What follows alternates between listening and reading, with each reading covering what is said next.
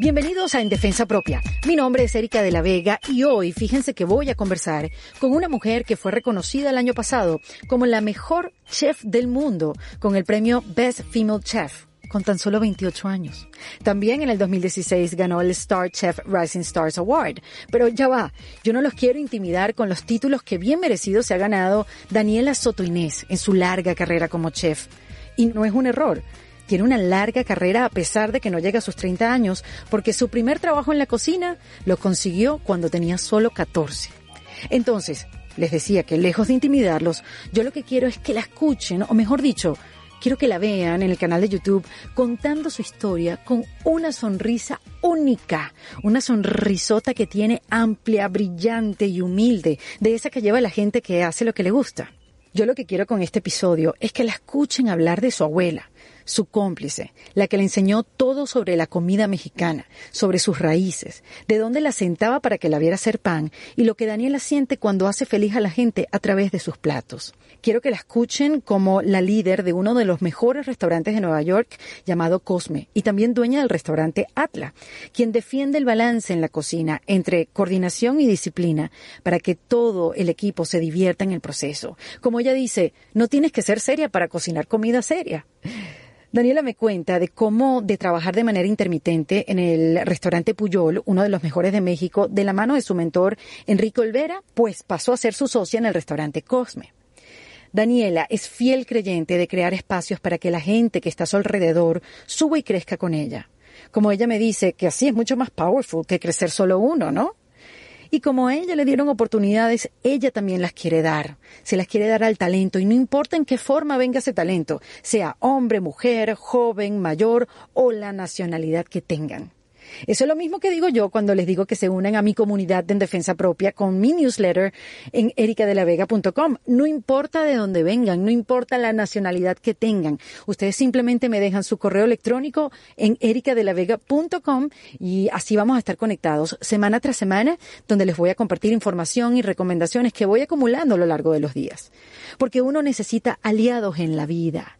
Y como nosotros sabemos la importancia de tenerlos, de tener esa gente que te acompaña, acompaña en tus etapas buenas y no tan buenas también, estamos felices de darles la bienvenida a los amigos de Rom Orange, que nos acompaña en nuestra búsqueda por crecer y mejorar en diferentes áreas de nuestras vidas. Lo cierto es que en esa búsqueda por ser mejores, nos pasamos el día corriendo, exigiéndonos a nosotros mismos, empujándonos y se nos olvida la importancia de la pausa.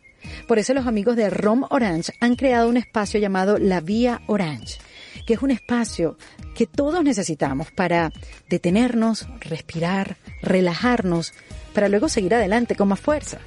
Todos sabemos que la vida es complicada, pero si tenemos las herramientas correctas, todo se hace más transitable, ¿no? Así que te invito a que sigas la cuenta de los amigos de Romorange, que es arroba romorange-be, donde te esperan más tips y mucha información valiosa para aplicarlas en este camino por ser nosotros mismos, en defensa propia. Ahora sí, les voy a dejar a Daniela Soto Inés, que contagia con su sonrisa, con su historia, con su pasión y quien desde la portada de la revista Vogue México del mes de septiembre nos invita a tener esperanza en defensa propia. Bienvenida Daniela Soto Inés a En Defensa Propia. Hola, ¿cómo estás? Bueno, yo súper emocionada de tenerte acá eh, en el podcast. Gracias. Y además que con esta locura, con tu oficio y con todo lo que se ha estado viviendo, pues obviamente ha sido una locura poder coincidir los tiempos y, y bueno, por eso digo, qué felicidad, qué alivio tenerte acá. Una mujer tan exitosa, tan creativa. Gracias, muchísimas gracias. El honor es mío. Oye, primero que nada, debo decir Qué guapa en esa portada de Vogue. Ah, acaba de salir, acaba de salir, la acabo de ver. Este, Acá sí, está muy padre. Muchas gracias, muchísimas gracias. Me llama la atención, Daniela, eh, cómo esa profesión de chef y tu personalidad lidia con una, no sé, con, un, con una foto, una portada de Vogue México. bueno, es que yo no lo veo así, lo veo como ojalá pueda ayudar a muchas chicas y chicos que tienen algún tipo de esperanza o algún tipo de goal y saber que todo se puede. No, no es, no es estar en una portada de una revista, sino es poder cumplir tus sueños y tener la esperanza de eso. Por eso esta, esta portada de septiembre fue muy especial porque de eso se trata, de tener esperanzas para el futuro y seguir adelante, seguir con la buena vibra y tratar de ver más allá de solo las cosas malas. Qué bueno, o sea que para, para inspirar a los demás, ¿no? ¿Y de, qué, y de quién te inspiras tú? Pues de mis amigos, uh, de los colores, de, del mar, uh, de de mi familia. sí. Mira, Daniela, cuéntame cómo han sido estos meses para ti, que viviendo en Nueva York y con todo lo que ha pasado con, con la industria de, de la comida, de los restaurantes, ¿cómo la has vivido? ¿Cómo, cómo ha sido para ti? Danos tu punto de vista. Estos meses han sido como 30 segundos y 5 años. Ha sido una cosa muy rara. Creo que todos este, tenemos el mismo sentido, ¿no? Es como que era enero y escuchamos que estaba pasando lo del coronavirus en China y después estamos ya en septiembre. Qué loco. Es loquísimo. Y también al mismo tiempo es tan corto ese tiempo y tan largo realmente saber todo lo que ha pasado, ¿no? No nada más ha sido el coronavirus, sino ha pasado como muchísimas cosas en el mundo, lo, lo que ha pasado en Estados Unidos con el racismo, lo que pasa en Venezuela, a lo que está pasando en Beirut. Pues es que ha pasado de todo. De todo, sí, demasiado acontecido.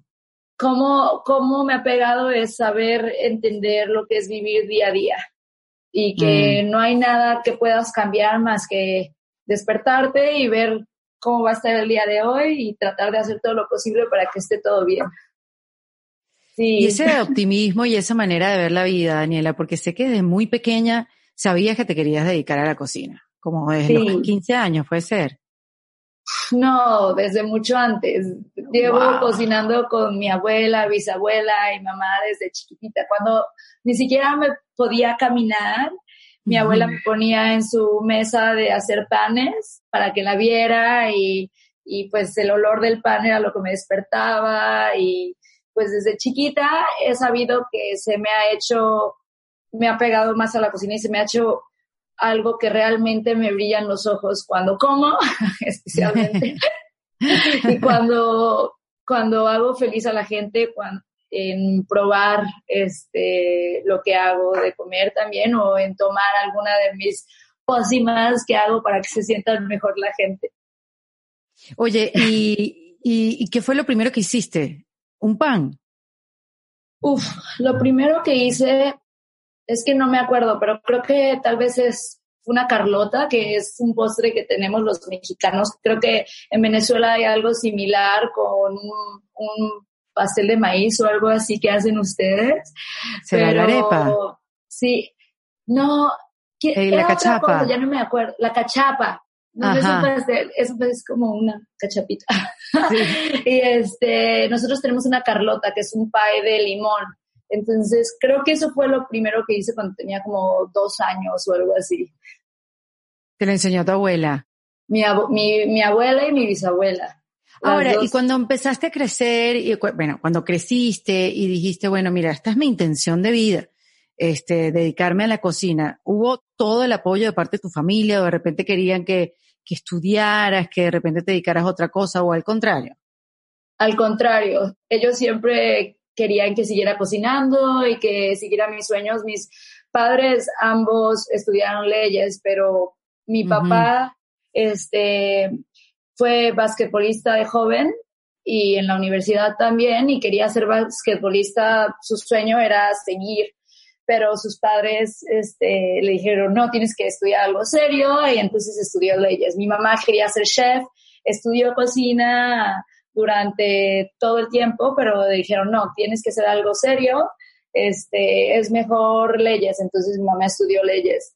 Y para nosotras es o verde, amarillo, rojo o transparente, las vemos con mucho amor, ustedes hagan lo que quieran y siempre nos dijeron, sí, si van a barrer calles, vas a tener la compañía que barre calles más optimista del mundo o, lo que sea, pero siempre hacerlo con gusto y siempre hacerlo bien hecho.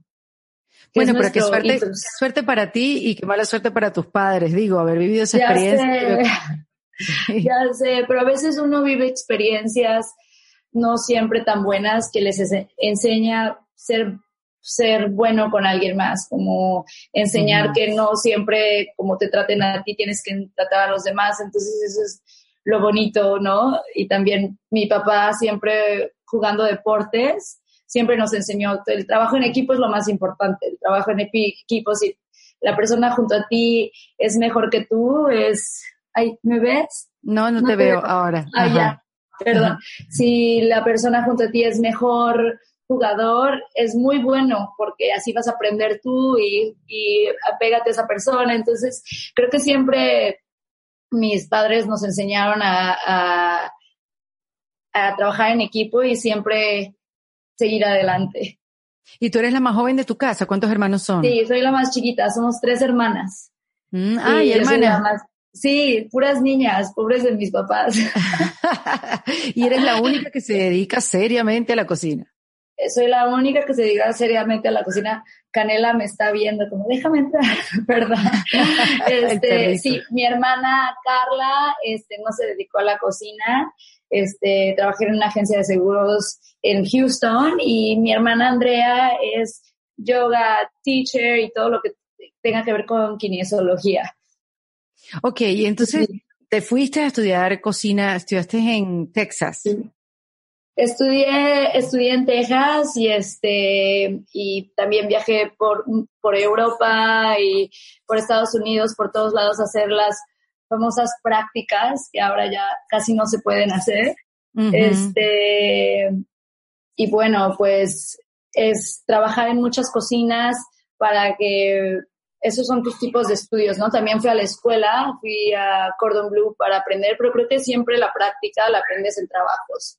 Entonces es uh, siempre estar con, con, a mí me gusta la cocina clásica, entonces me gustaba estar con, con abuelas de diferentes partes del mundo y, e ir a esos restaurantes, aprender como lo básico, porque sabía que en, hacer mis prácticas así para saber que en otros restaurantes, cuando aprendiera como fine dining, sabía realmente cómo cocinar, no nada más usar pincitas, porque a veces así es, ¿no?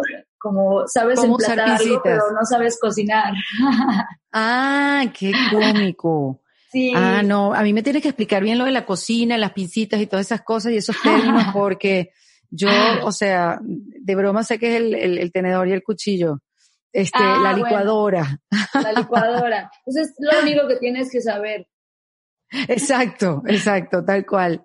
Oye, pero me llama la atención esa búsqueda de las abuelas y de esa sabiduría de estas mujeres que, que tienen las recetas en las manos, ¿no? Total, o sea, tu receta es esto y tus cinco sentidos, el olfato y que quede rico, es lo típico que dicen, con que quede rico. ¿Cuánto le pongo? Pues un poquito así. Pues cuando te salga así.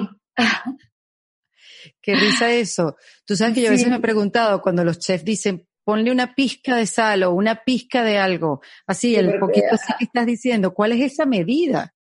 Ya sé, ya sé, por eso es como un poquito, hasta que lo sientas aquí. no, demasiados años. Demasiadas horas de vuelo, Daniela, la verdad. y, sabes que uno siempre escucha estos cuentos de los chefs famosos, o sea, tú que has sido la, la chef mujer más joven en recibir el Best Chef, ¿verdad? 28 años tenía en ese momento, el año pasado. Sí, el 28, sí. O sea, me llama la atención porque ver una chef con esa sonrisota y como así con ese carácter, porque uno siempre sabe de los chefs que son una gente muy estricta, ¿no? Y muy exigente. yo, pero yo sí soy estricta. que sí puedes hacer las dos cosas. Creo que para, creo que para tener algo lindo y algo bien hecho tienes que tener, no, pues tienes que ser buena onda también porque si no, no te van a seguir.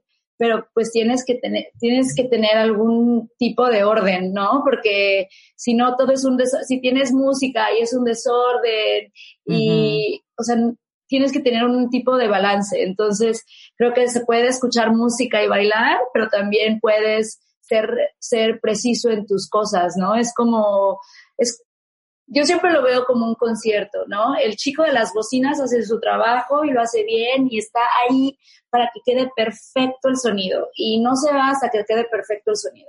El chico de las luces está muy enfocado que las luces estén perfectas, están días viendo y preparando que y de repente hacen el concierto y todo queda perfecto y nadie se dio cuenta del chico de las bocinas o el chico de las luces, pero sin ellos no hubiera pasado el artista o el cantante que hizo un concierto increíble. Entonces, creo que debe, de haber coordinación y disciplina para que todos en el concierto se diviertan.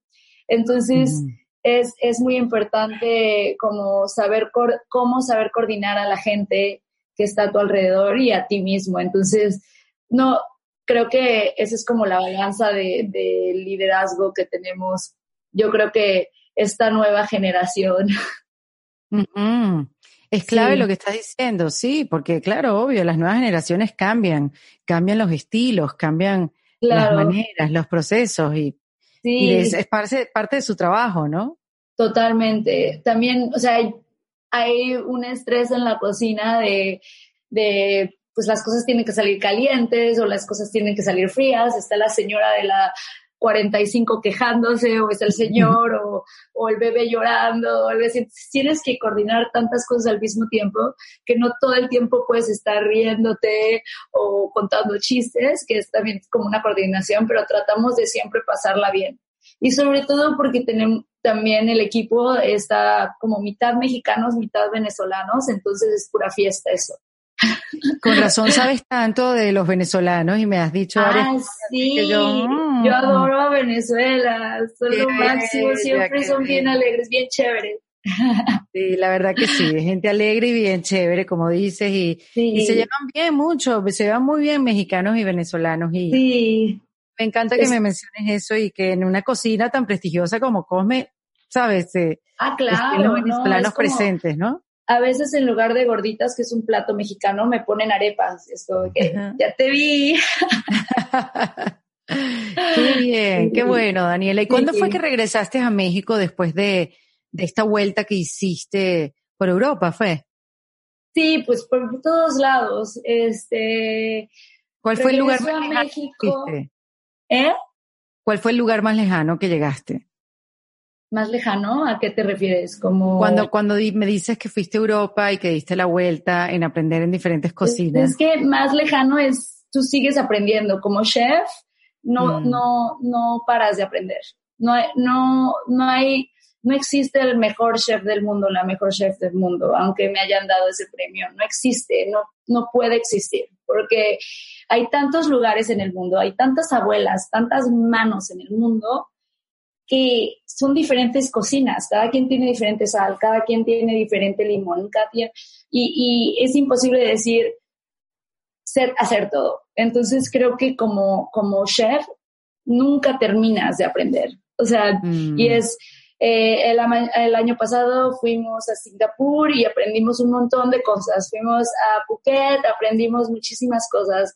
Uh, la semana pasada en México, en Tulum aprendimos nuevas cosas, este, y no dejas de aprender. Entonces creo que por eso me atrae tanto la cocina, porque es, no puedes, no puedes, este, estar satisfecho a veces, como dices, no sé, la espinaca sabe totalmente, totalmente diferente aquí que en Canadá, que en, que, no sé, que en Francia o Italia. Entonces, son cosas que constantemente tienes que abrir tu mente para, para seguir aprendiendo.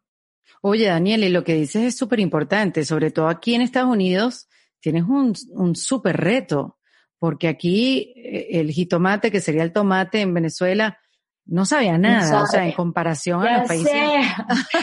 ya sé, es, es, es un reto, es un reto totalmente. O sea, yo no cocino, o sea, en mi casa yo siempre he cocinado comida mexicana y con mi abuela lo solo se cocinaba eso y un poco de comida francesa, pero eh, estar en cocinas mexicanas, pues solo cuando me fui a México, eh, estuve en Puyol y, ¿no? Y entiendes las bases, entiendes cómo se hace mole en todo, pero pues le llaman a todo diferente, ¿no? Como el coludo, como un coludo es un, un, un sauté pan, ¿no? Un, un sartén. como que, ay, pásame el coludo. Entonces yo, yo buscaba un coludo ahí.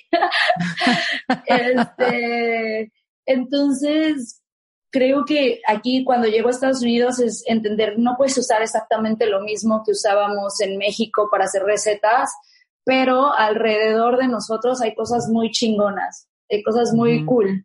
Este, como en México no se usan los betabeles, este, anaranjados o no se usa el espárrago, el espárrago morado como se usa acá, o no tenemos estas hierbas, pero aquí sí. Entonces yo creo que la cultura, tu cultura te lleva a donde vas.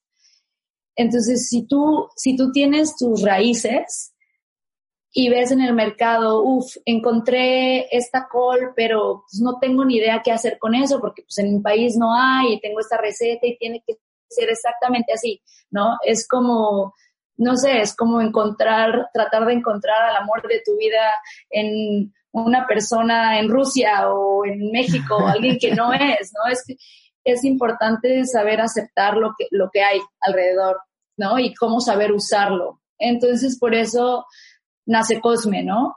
Cosme no es, son platillos típicos mexicanos, es, es como si, si Cosme fuera parte de México, lo que pasa en México es que en la Ciudad de México hay diferentes tipos de ingredientes, en Oaxaca hay otros ingredientes y en Monterrey, en el norte, hay otro tipo de ingredientes. Entonces, cada quien tiene su cocina regional. Entonces, nosotros también en el noreste de Estados Unidos tenemos nuestra cocina regional mexicana. Entonces, tratamos de adaptarnos con lo que hay, ¿no? Entonces, si las cosas no saben igual, por ejemplo, los jitomates, pues no te vas a llevar el jitomate mexicano que está en refrigeración, pues no, tomas jitomates cuando están en temporada, en Nueva York ahorita que hace muchísimo calor, y es cuando usas los jitomates buenos, ¿no? O en temporada de frío hay diferentes tipos de papas, diferentes tipos de cosas que puedes usar, cebollas. Entonces usamos las temporadas para ver qué platillos usamos. Mira, Daniela, y esa, no, para mí me parece un, un súper reto, sobre todo para los latinoamericanos cuando comen en Estados Unidos, que tú dices, esto no sabía nada. Claro, en todo te sabe a todo, pero como no, uno no come todos los días en Come, claro. en casa, tú dices, pero ¿qué pasa con estos ingredientes? Como que nada te sabe a nada, nada te satisface. Y cuando vuelves a tu país, tú dices, Dios mío, pero este pollo sabe. Es la este manteca, es la manteca. Exacto, debe ser la manteca. Pero ven acá, Daniela, háblame de esa transición que hubo entre Puyol y, e irte a, a, Nueva York y después quedarte encargada de Cosme. ¿Cómo asumiste ese liderazgo y, y, cómo se dio? ¿Cómo Enrique confió en ti y o tú le diste la confianza a Enrique para que te, te viera como la correcta para el mando? Es que eh, Enrique y yo nos conocimos en Nueva York. yo estaba haciendo una clase de charcuterie y cómo trabajar con animales completos para que fuera sustentable y me dijeron que había un chef mexicano cocinando en un restaurante y mi amigo me llevó, uh, comí, Enrique salió, dije, ay, voy a México mañana. Yo ya iba a México a visitar a mi familia. Después, este, me dijo, ven a visitar a Puyol, comí en Puyol y yo tenía un trabajo que amaba en Texas. Chef de un, estaba en un restaurante con mi mentor que se llama Chris Shepard, que es una chulada, y este, y amaba, o sea, amaba ese trabajo, la cocina ideal. Y cuando llegué, llego a México, veo a toda mi familia, uh, voy a comer a Puyol, y me dijo, Enrique, ¿por qué no te quedas una semana? Este, nada más para, para aprender cómo, cómo trabajamos y, y yo, pues, perfecto, hago mis prácticas una semana y regreso con mi mentor y le enseño todo lo que aprendí. Y aparte mi, este, Chris me dijo, no, tú hazlo, perfecto. Entonces he sido muy uh, Bueno, pero ya va, Puyol, si no me equivoco, es el mejor restaurante o de los tres primeros de, de, México. O sea, no era, no era poca cosa. No, no, no, no. Entonces yo súper emocionada, como que sí, voy a hacer prácticas y regreso y te enseño todo lo que aprendí. Pasan cuatro días y dije, no me quiero regresar. Todos mis amigos que no había visto en muchísimo tiempo, mi familia, y no me quiero regresar. Tenía 22 años en ese entonces, pero yo ya había empezado a cocinar en, en, restaurantes desde los 13 años. Entonces ya tenía como, ya tenía mi callito. Entonces, y ya, yo ya había sido su chef y todo eso. Entonces, para mí hacer prácticas era un, un step down cañón. O sea, pero al mismo tiempo, cuando aprendes, siempre te vuelves niño chiquito de nuevo, porque no sabes nada, o sea, te tienen que enseñar a caminar de nuevo. Entonces, cada cocina es diferente, entonces no puedes llegar creyendo que tú sabes hacer las cosas cuando la gente trabaja diferente y sobre todo en otro país. Entonces, este, bueno, llego, hago de una semana, fue a dos semanas, de dos semanas fue un mes, de un mes fueron a seis meses. Entonces, como yo soy residente en Estados Unidos, me tuve que regresar porque no quería perder mi residencia. Regreso con mi mentor, este, y pues obviamente regreso con nuevas ideas, este, y siempre tenía breaks para ir a diferentes ah, lugares para hacer prácticas uh, de parte de Bueno, porque eras muy joven también, ¿no? Sí, o sea, sí, sí. Pequeñita. pequeñita. Y después, este, creo que Puyol entra a los 50 Best y yo le mando un mensaje a Enrique como que, felicidades, como, qué cool. Y después me dijo, ay, necesito un pastry chef, porque yo también hacía, hacía repostería. Oh. Este, y bueno, de hecho, el tiempo que yo estuve en Puyol, yo estuve de practicante porque pues tampoco podía trabajar porque tengo mi green card y todo esto. Y literal me pusieron a hacer merenguitos de este tamaño. y, y, dije, bueno, me ponen a hacer merenguitos, lo voy a hacer. Y voy a ser la mejor haciendo esto y la más rápida. Y voy a escuchar y voy a poner mi cabeza abajo y lo que necesiten, como mientras que yo tenga la oportunidad de estar aquí y aprender, pues lo voy a hacer lo que me den y lo voy a hacer bien. Eh, y después cuando regreso, yo dije, no, pues no quiero hacer repostería porque realmente lo mío es como eh, la comida salada. Entonces me eché otros meses, otros como seis meses ahí, pero antes de eso estuve viajando por México, después trabajé con Gerardo Vázquez Lugo, que es en Nicos, que es como el restaurante, pues, más tradicional de, uno de los más tradicionales de México y Nicos es como, pues, Ger le ha enseñado mucho a los chefs de México de cómo hacer, ¿no? Moles tradicionales, salsas tradicionales, entonces para mí era muy importante ir ahí. Aprendí muchísimo, muchísimo. Y bueno, la segunda vez voy a Puyol, estuve cocinando y ya era como literal tenía toda mi vida en Estados Unidos y no podía como dejar mi residencia, no podía pues, dejar las oportunidades que había tenido y mi, y mi green card. Entonces hablo con Enrique y le dije, pues, ¿sabes qué? Creo que voy a ir a Nueva York, uh, pues ya estoy, llevo, no sé, llevo 10 años en cocina, quiero tratar de hacer algo allá tengo estas oportunidades y, y muchas gracias por, tu, por esta oportunidad. Y después me dijo, ¿qué vas a hacer en Nueva York? Y ya le dije, como estas oportunidades, me dijo, no, yo tengo uh, una oportunidad en Nueva York, este, no sé si está, no sé si va a pasar o no, pero yo te aviso, y si sí te aviso, quiero que seas la chef. Y creo que esperé un día y después me dijo, sí va a pasar, este, te Un día. Bueno, no, no fue una, no fue una agonía larga, la verdad. No, y este, déjame conectar esto de nuevo, perdón, te voy a tener que mover. No te preocupes. Este, pasó un día y me dijo, bueno, te, mudas, te mudas a Nueva York y en ese entonces yo tenía una tía que trabajaba en American Express aquí en Nueva York y me fui sin saber nada, o sea, sin saber nada, me fui con una maleta chiquitita, no tenía ni un amigo, nada, nada, nada, nada. Mi tía se iba la semana siguiente, se regresaba a Arizona y me quedé ahí sin conocer a nadie. Este, cuando voy al lugar, el segundo día que me mudo a Nueva York, voy al local, que ahora es Cosme, y era un strip club. Y yo me muero, o sea, casi me quería morir, dije, no puedo creer, ni siquiera le pregunté de qué era. Este, y después qué buena historia. no, ¿cómo crees? No es un strip club, como va a ser, como queremos algo como concepto taquería. Entonces yo dije, no, pues yo tampoco quería una taquería. Entonces, todo fue como evolución.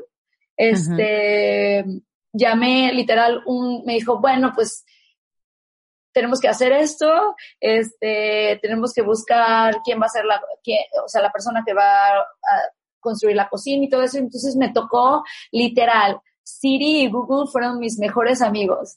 ¿Qué? Fue Siri y Google. ¿Qué es eso? Google, Google, como Google. Google. Sí, Google.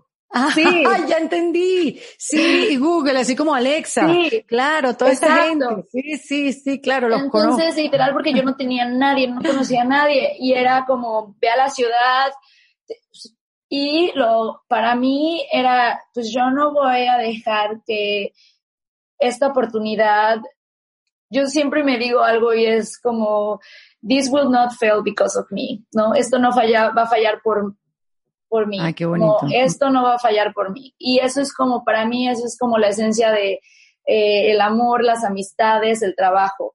Como que Mm. por mí esto no va a ir para abajo. Entonces, este, pues bueno, empecé a trabajar, empecé a buscar permisos, empecé a ver cómo funcionaban los restaurantes en Nueva York, ah, me hice amigos de personas que me ayudaron a, y lo mío siempre fue la cocina. Para mí cocinar no era la parte difícil, sino era cómo abrir un restaurante a los 23 años y ni siquiera yo pensaba, yo no estaba pensando en nada, ni que estaba en Nueva York, ni que estaba trabajando para Enrique, yo estaba pensando, esta es la oportunidad muy grande que para mí no me la imaginaba, pero las cosas pasan por algo.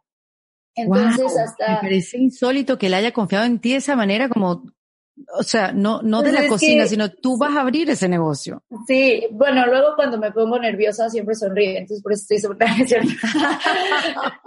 No, pues es que creo que a veces las, o sea, igual y, y él no lo pensó, igual y, cre- no- igual y creía que era más grande, no sé, o sea, creo que fue Qué risa. Muy, y también Enrique tenía como muchos restaurantes en México para pensar y, y no sé, o sea, creo que todo fue por algo, ¿no? Ah, y bueno, ahora estamos acá. Este, Muy valiente, Enrique. Y muy valiente tú también. Sí. ¿Y Sí, creo que más yo. se? O sea, desde que empezaste a hacerlo, ¿en cuánto tiempo se abrió? Ah, en un año. Pero fue rapidísimo. Fue rapidísimo, fue muy rápido, este, creo que un año y cacho, pero pues sí, fue muy rápido, este, al principio, pues realmente, o sea, yo estaba en la cocina, ah, había otra sous chef, pero pues ella al principio nun- nunca había trabajado en restaurantes como chef, entonces realmente fue muy difícil ah, comenzar.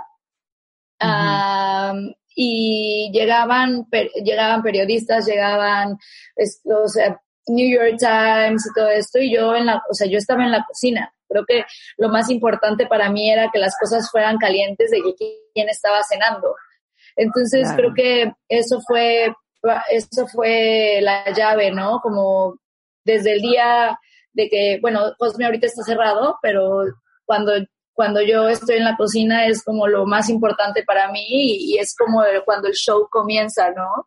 Este, ¿Y cómo Las es tu cosas- rutina? Daniela, ¿cómo empieza? O sea, si el show cuando comienza, ¿tú a qué hora llegas pues al es que ahora es restaurante? diferente porque ahorita Cosme está cerrado. Pero antes, Entonces, ¿cómo sería? Pues relátanos antes es, lo, lo más importante para mí es hacer ejercicio eh, Ujú. del día, ¿no? O sea, es empiezo mi día haciendo ejercicio, después me voy en la bicicleta, yo vivo en Brooklyn, en bicicleta me voy a Manhattan, oh.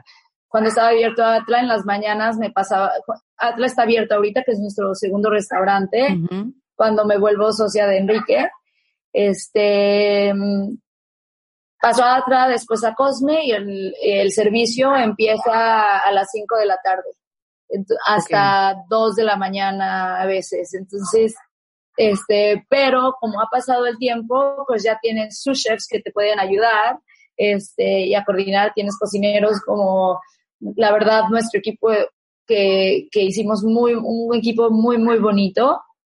Y este, creo que todo, cada quien tiene su, cada quien tiene su espacio y su trabajo. Si alguien, es como el concierto, siempre lo decimos. Uh, si alguien está haciendo las luces, alguien está haciendo las bocinas, alguien está cantando, mm. alguien es backup dancer y es así como funciona un restaurante, como si fuera un concierto todos los días. Oye, Daniela, ¿y sabes qué me llama la atención? Porque también dicen que eh, obviamente es un, quizás, bueno, quizás menos hoy en día que antes, pero es un mundo masculino. Eh, hay muchos más chefs hombres que mujeres y entiendo que parte de eso es que se sacrifican mucho de, del tiempo y del tiempo que pasas en la cocina y de la vida de cada quien. Por eso las chefs como que dicen, eligen una vez y dicen, mira, yo quiero tener familia, yo quiero tener hijos y ya está. Lista la cocina. En cambio, los hombres pueden seguir. Es como eso que dicen, de, la escalera rota, como que deciden, este, no el próximo peldaño, sino yo me voy a cuidar a mis hijos, me voy a tener una vida más calmada. Este, y, y me impresiona que eres una, una gran líder tan joven en este mundo tan competitivo, en la ciudad más competitiva de, de los restaurantes. ¿Tú, ¿Tú también lo ves así? ¿Es, ¿Es lo que pasa con las mujeres en, este, en esta industria? Bueno, es obviamente es obvio, ¿no?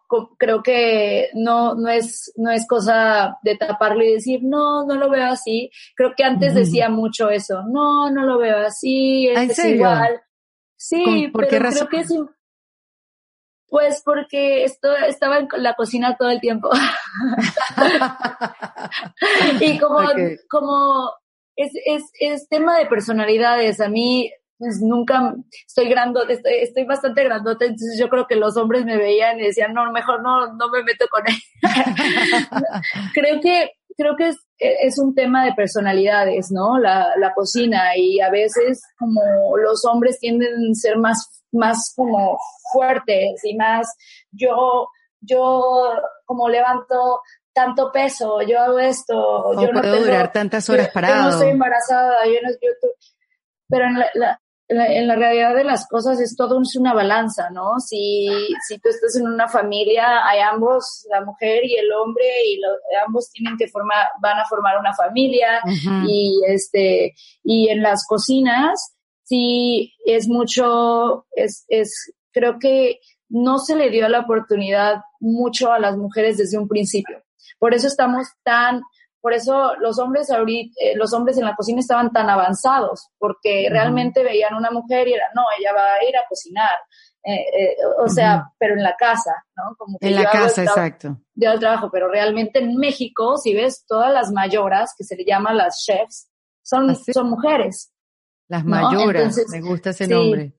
Sí, entonces, no, la que hacen los buenos moles, la que, la, la que cocina en casa, la que hace, pues son, eh, o sea, normalmente son las mujeres.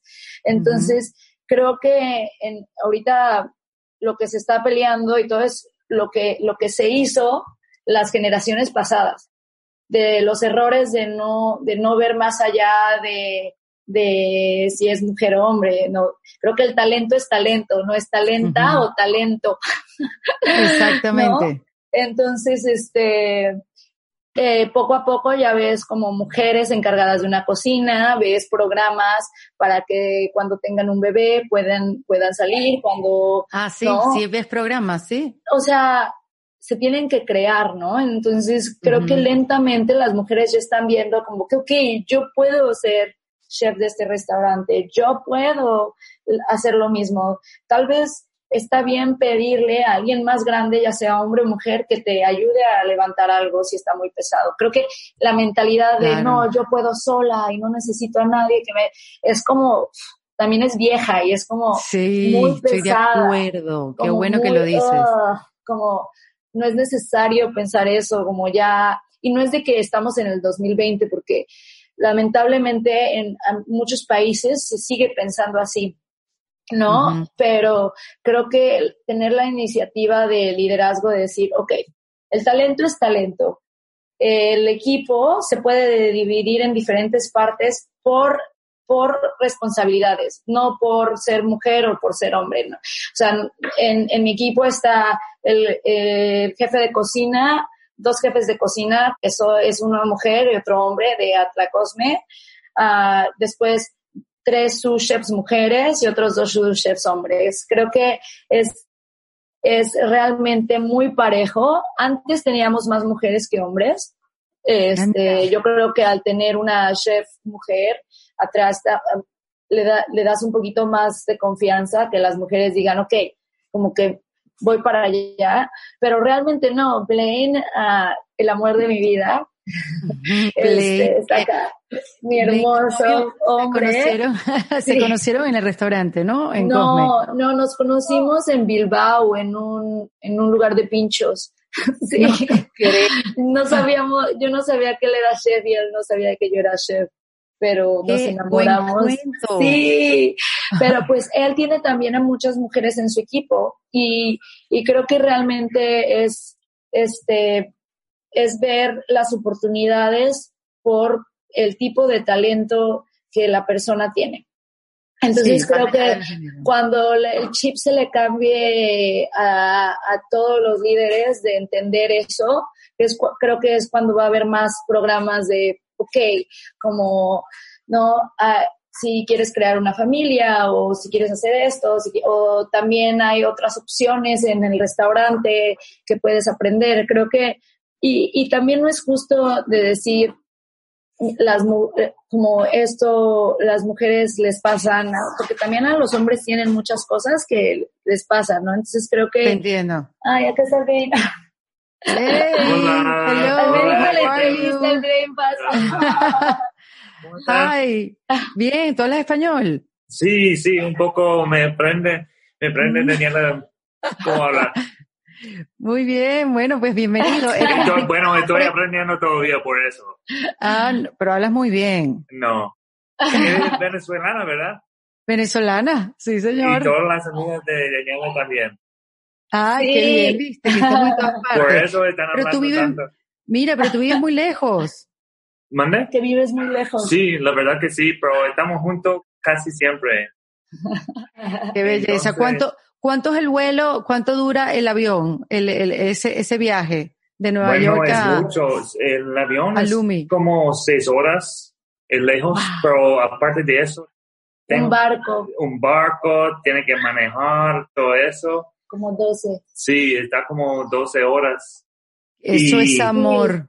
Es del este del país al oeste. En tiempo estamos eh, haciendo cada semana.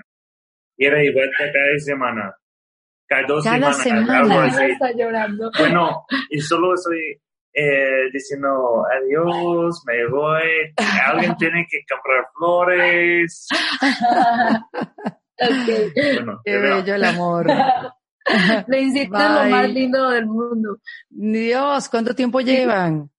Como dos años y medio. Todo ha sido bien rápido, pero es lo más es el más lindo. Siempre trae flores.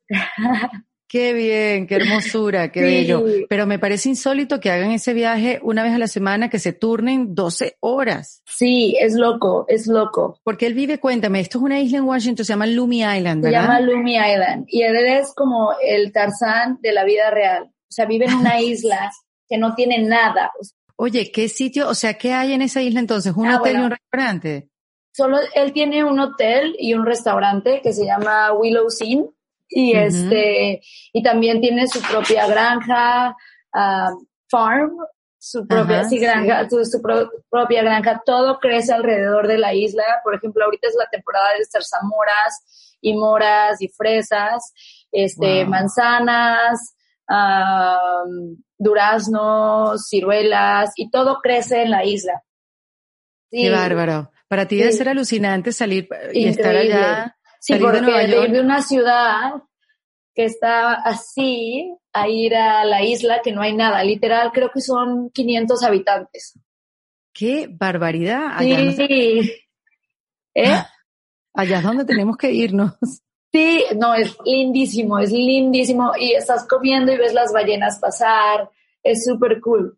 ¡Wow! Sí. Por Cristo, me voy a meter para averiguar más. Me encanta. No, porque yo vi unas fotos y entiendo que él también está como, está en una lista de uno de los mejores restaurantes. Sí, se ha ganado como el mejor restaurante de Estados Unidos por los últimos cinco años. Pero mira qué loco. Pero ¿cómo hacen dos chefs tan exitosos eh, juntos, queriéndose tanto y... Pues el amor. El, amor. Cuando estás enamorado haces cosas locas, por eso... sí, y es, es realmente cuando, cuando quieres la, el, el, el, cualquier tipo de arte, cualquier tipo de cosas que tienen que ser creativas, necesitan, necesitan aire o necesitan espacio. Entonces, si tú estás trabajando, trabajando, trabajando, trabajando y, y te, te quemas trabajando, realmente tu, tu mente explota y ya no tienes un espacio en tu mente para creatividad. Entonces, para mí lo más importante es siempre crear esos espacios, porque en esos espacios es cuando la gente de tu alrededor puede subir. Y es, y es para mí muy importante. Para mí, mi goal de vida es que la gente que me ha ayudado a subir suban al mismo, a la misma velocidad que yo, creando esos espacios, ¿no? Y es, bueno, pues aquí tenemos un sous chef venezolano que realmente siempre me dice, es que mi sueño es tener un restaurante venezolano y hacer mis cosas, aquí en Estados Unidos, porque lamentablemente me tuve que ir de Venezuela y tenía su food truck allá, ya tenía todo listo y se tuvo que dejarlo todo. Entonces, bueno, lo vamos a hacer, Paz. Este, después las otras chiquitas quieren tener un restaurante en la playa. Bueno, te lo vamos a hacer. Entonces, crear esos espacios para que la gente de tu alrededor pueda seguir adelante contigo es mucho más powerful eh, que una persona sola suba. Entonces, cuando estás en una plataforma, tienes que crear tus espacios, ¿no? En la plataforma, la plataforma no, para mí no, no crece así, sino crece así y va girando. Creo que todo, o sea, creo que es muy importante siempre pensar así. Entonces, cuando algo va en rotación, nunca sabes cuál, cuál es el punto ¿no? Que creo que obviamente lo sabemos porque estamos en rotación constantemente. Entonces, este, pues eso. Me encanta, Daniela, me encanta, me encanta tu filosofía de vida. Sí. Me encanta. Sí. Oye, uno dice, no, porque eres muy joven, 29 años, una, una, una ya te es mujer, pero tienes como mucha sabiduría este, que quizás no se aprende en, en, en la universidad o estudiando, sabes, como en la academia, sino que hay que procurar entonces eso, buscar la experiencia. Creo que es escuchar, cuando tú entiendes, ¿no? O sea, creo que a mí y a todos la gente que ha sido, que ha sido como successful, perdón, estoy pensando en inglés, exitosa, exitosa joven o no joven, como tus primeros éxitos, siempre estás pensando en ti, ¿no? Como esto tengo que hacer, esto tengo que hacer mejor. Y la realidad de las cosas es cuando llegas a ese punto que la gente te llega a decir, eres lo mejor, realmente dices, mm, no porque yo, yo sé que muchas, gente, muchas personas son excelentes. Entonces, saber cómo balancear eso y decir, ok, hay que escuchar, ¿no? Hay que escuchar a la persona que está a tu alrededor, hay que escuchar esto, hay que escuchar esto. Y todo eso lo pones en conjunto y dices, ok, porque a mí me dieron esta oportunidad, yo quiero darte la misma oportunidad y mejor. O sea, no te tiene que costar tanto, no, no, no tiene que haber las barreras, o sea, no sabes qué dolores de cabeza a mí me han dado de, de realmente de, de, tener que pelear, de decir, no, no se trata así las cosas, no, no hay, o sea, no porque es joven no le puedes dar la oportunidad a esta persona, o sea, es súper talentoso o súper talentosa, hay que darle la oportunidad, o sabes qué, tal vez no es tan talentoso, tal vez no es tan talentoso ahorita, pero es buena persona. Entonces, aprender a escuchar a tus personas alrededor y, y, siempre dar las gracias y siempre valorar realmente a, es, a aquellas personas y decir, ok, o sea, no todo puede ser como color de rosas, ¿no? Si haces las cosas mal, hey amigo, hiciste las cosas mal y a veces mucha gente no le gusta, o sea, mucha gente escuchar de, de líder decir, oye, esto no estuvo bien, te la hacen de rollo y a veces como eres como la persona que le dijo y es como no puede ser, como, ¿sabes? Entonces, el éxito también tiene muchas cosas que te que puede ser tu peor tu peor enemigo, ¿no? Entonces, creo que es importante saber, ok, saber que primero que nada tal vez eres el mejor en los ojos de tu mamá y tu novio, tu esposo y tus amigos, pero tú sabes que siendo el mejor siempre es poder dar todo, todo, todo a la gente que realmente sí te conoce, ¿no? Porque no puedes demostrar y decir, ay, sí, porque eso, eso, y, y es ya entender como, ok, yo voy a dar todo a mi círculo para que ellos den los mismos espacios a su círculo y, y luego aquellos círculos den y todo mundo sea como que entiende esa filosofía. Y lo más cool es que nos hemos dado cuenta que, que estos últimos años que realmente pues hay, hay gente que no, entiende, no pudo entender la filosofía, que se, se quedó ahí con su propio, que está bien, con su propio, ¿sabes? Este, pero poco a poco estamos viendo de que a la gente realmente le da gusto dar, o sea, dejar entrar a la gente en su puerta. Entonces, eso, es, eso es como tomarte esos espacios de, trabajo, trabajo, trabajo, trabajo. Y, y, y, creo que me pasa mucho ver a chefs que yo admiraba muchísimo y ver que, que, que no están dejando a esas, a, deja, dejando a esas personas entrar a sus puertas o showcasing, o sea, como que no estoy diciendo, esta persona es increíble de mi cocina o es increíble, uh -huh. pues está mal, porque realmente las cosas, las cosas realmente que valen la pena pasan cuando tú das esos espacios como ese, ese espacio para, para entender como que, ok, este, tal vez no lo haga igual que yo, tal vez no esté representando igual que yo, pero va a representar igual que ella uh -huh, y con uh -huh. sus valores o que él y con sus valores, entonces eso está muy cool.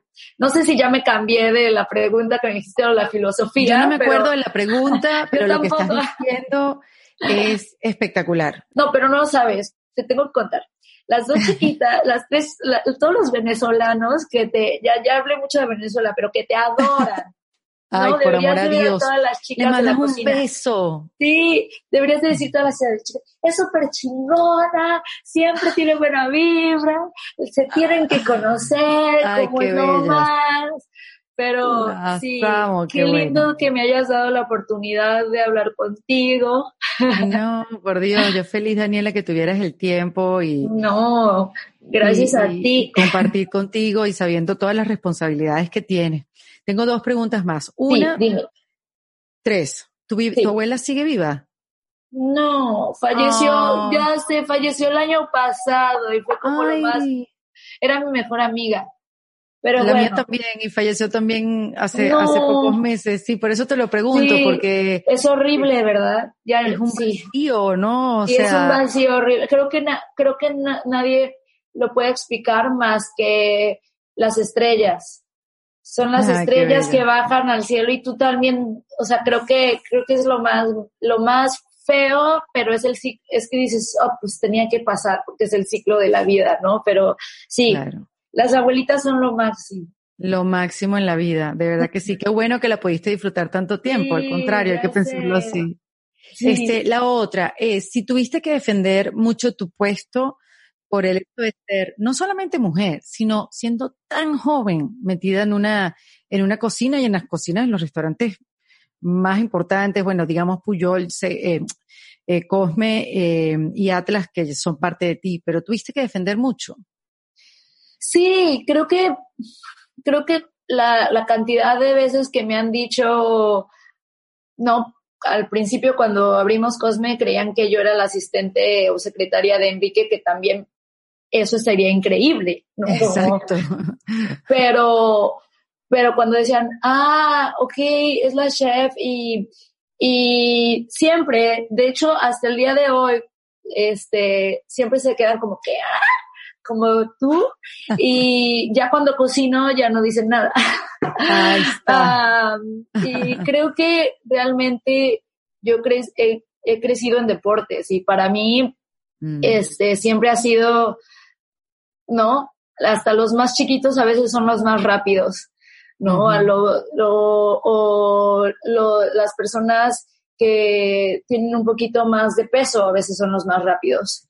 Uh, entonces, creo que para mí siempre he sido, mi mente ha sido fuerte de entender, entenderme que, que ese es mi puesto. Y siempre me ha dado risa, la verdad. Creo que llega un momento que cuando entre más creces, más te das cuenta como los comentarios. Pero cuando eres chico dices, ah, pues no importa, como que soy rebelde y yo puedo y todo eso, pero creo que creo que al final del día, cuando, cuando realmente conoces a la persona bien y sabes que realmente es talentoso o las personas más apegados de esa persona hablan, hablan bien de esa persona o dicen lo, lo bueno que, que son o o tu cocina en sí habla de ti. Creo que sobra defenderte. ¿No? Sobra decir. Suficiente. Es suficiente. Entonces creo que, que, que, tantas veces me ha pasado en diferentes cocinas, en, en partes del mundo que hemos cocinado, este, que realmente dicen, ay, si necesitaban a una mujer para que, para que no se viera raro como, ¿no? Como ah, necesitaban poner a alguien para que no fuera. Incluso cuando me dieron el premio, pues yo, yo fui así como que no me lo den, no me lo den, como qué pena, como, porque es como decir como la, como la mejor mujer chef, como que está muy raro, como, ¿no? Claro, como, si, como si existiera un premio para mejor director de película y la mejor directora. Exacto, es como, es so weird y como la explicación de, bueno, pues cuando haya más de 30% por lo menos de mujeres en los top 10, vamos a dejar de hacer esto. Entonces, ok, entiendes, pero como esos comentarios, pero para mí, mira, con que mi cocina esté feliz, eso es lo más importante. O sea, creo que con que con que sigan moviéndole a la salsa y bailando un poquito o siga la disciplina o regresen un plato que no está bien hecho o que mis, mis, mis chefs, que hay dos chefs en la cocina que son chiquititas, la mitad de, la mitad de mi tamaño, chiquititas, son cuatrillizas venezolanas. Y eso no es un estereotipo, es no, eh, no es un uh, estereotipo de chefs, ¿no? Una es güera con los, con, como Goldilocks y la otra, son chiquititas, y pero son de las mejores cocineras que he visto en mi vida. Entonces, ¿por qué no le vas a dar una oportunidad a una chef, ¿no? De ser grande eh, o de ser increíble que, que, pueden hacerlo. Entonces, creo que el chip de las personas que, que piensen así de las mujeres o, o de, no sé, o de algún tipo de sexo o de, de algún tipo de identidad que sea diferente a un chef grande, este señor, eh, arriba de los 50, pues el daño enfermizo es de la persona que está pensando eso. Sí, ya esa industria cambió, cambió completamente, tienes razón. Oye, ¿y, qué plato me... Yo creo que ¿No ha cambiado? yo creo que es en el proceso de entender, mm.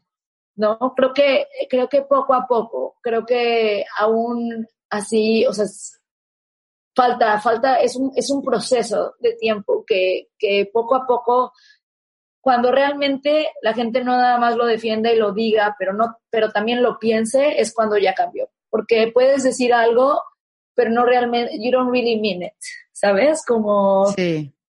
Entonces yo creo que... Sin querer queriendo. Sin querer queriendo. Yo creo que ahí va a cambiar. Creo que este, estas generaciones de entender, ok, como también lleva, es mucho trabajo y, y a veces la, gente joven no entendemos realmente hasta que ya nos da el clic, como que, ok, ¿no? Como hay, es mucho trabajo, tenemos que leer, tenemos que tratar esto, hay que, hay que ser, ¿no? Hay que ser independientes o hay que dar oportunidades. Creo que es, mucho que aprender. Sí, todavía falta mucho, estoy segura. Oye, ¿qué plato mexicano, Daniela, no se puede dejar de comer? Uf. Sí, el primero que... Yo sé que miles, pero... Las quesadillas. Las quesadillas, Dios mío, qué delicia. O qué los delicia la comida mexicana. qué delicia de verdad. Mira, Daniela, dame tres tips para, para reinventarse, para estar reinventándose todo el tiempo. Ejercicio, siempre. Ah, el tipo de respiración que haces, ¿no? Durante el ejercicio, no sé si esa es una. Ah, tener esperanza para siempre tener una actitud no positiva, pero verdadera. Ah, como siempre, tratar de dar lo mejor de, ti y otro tip para inventarse, uh, sonreír por una vez al día. Qué belleza. Sí, me encanta lo que tú has hecho durante toda esta entrevista, durante toda esta conversación. Ay, muchas gracias, muchas gracias. La verdad, qué bonito hablar contigo. Te agradezco a ti, Daniela, te agradezco y espero, bueno, no sé cuándo es pronto o es tarde. Exacto, no sé cuándo. ¿verdad? Estoy en Miami, pero de seguro cuando pase por Nueva York te escribo para conocernos en persona. Por favor, por favor, que tenemos amigos en común. Exacto, exacto. Bueno, querida, nada, te, mando un beso muy grande y gracias por estar aquí en Defensa Propia. Gracias a ti, hermosa. Daniela Sotinés, acá en ah, Defensa Propia. Sí. Este episodio de En Defensa Propia fue presentado por los amigos de Rom Orange, así que te invito a que los sigas en su cuenta de Instagram que es arroba romorange-be, donde te esperan más tips e información para aplicarlas en este camino por ser nosotros mismos. En Defensa Propia. Esto fue En Defensa Propia, producido por Valentina Carmona y editado por Andrés Morantes, con música original de Para Rayos Estudios. Recuerden suscribirse y recomendar el podcast. Yo soy Erika de la Vega y nos escuchamos en un nuevo episodio. Hasta luego. ¿Estás listo para convertir tus mejores ideas en un negocio en línea exitoso? Te presentamos Shopify. Tal vez no lo sabías, pero nuestro podcast More Than Mamis es un negocio y lo empezamos por supuesto para desahogarnos y hablar sobre la maternidad, no para convertirnos en expertas de ventas y del e-commerce. Así que sí, necesitábamos ayuda para vender nuestro merch y poner en marcha nuestra tienda. ¿Y cómo suena con Shopify? Llegó otra venta. Shopify es la plataforma de comercio que está revolucionando millones de negocios en todo el mundo. Ya seas un emprendedor desde tu casa o desde donde sea, Shopify es la única herramienta que necesitas para iniciar, administrar y hacer crecer tu negocio sin dificultades. Con Shopify puedo gestionar pedidos, envíos y pagos desde cualquier lugar, brindándote toda la información y estadísticas de tus ventas al detalle. Regístrate para un periodo de prueba con tan solo un dólar al mes en shopify.com barra sonoro, todo en minúsculas Ve a shopify.com barra sonoro para llevar tu negocio al siguiente nivel. Shopify.com barra sonoro. Hello, it is Ryan, and I was on a flight the other day playing one of my favorite social spin slot games on chumbacasino.com. I looked over the person sitting next to me, and you know what they were doing?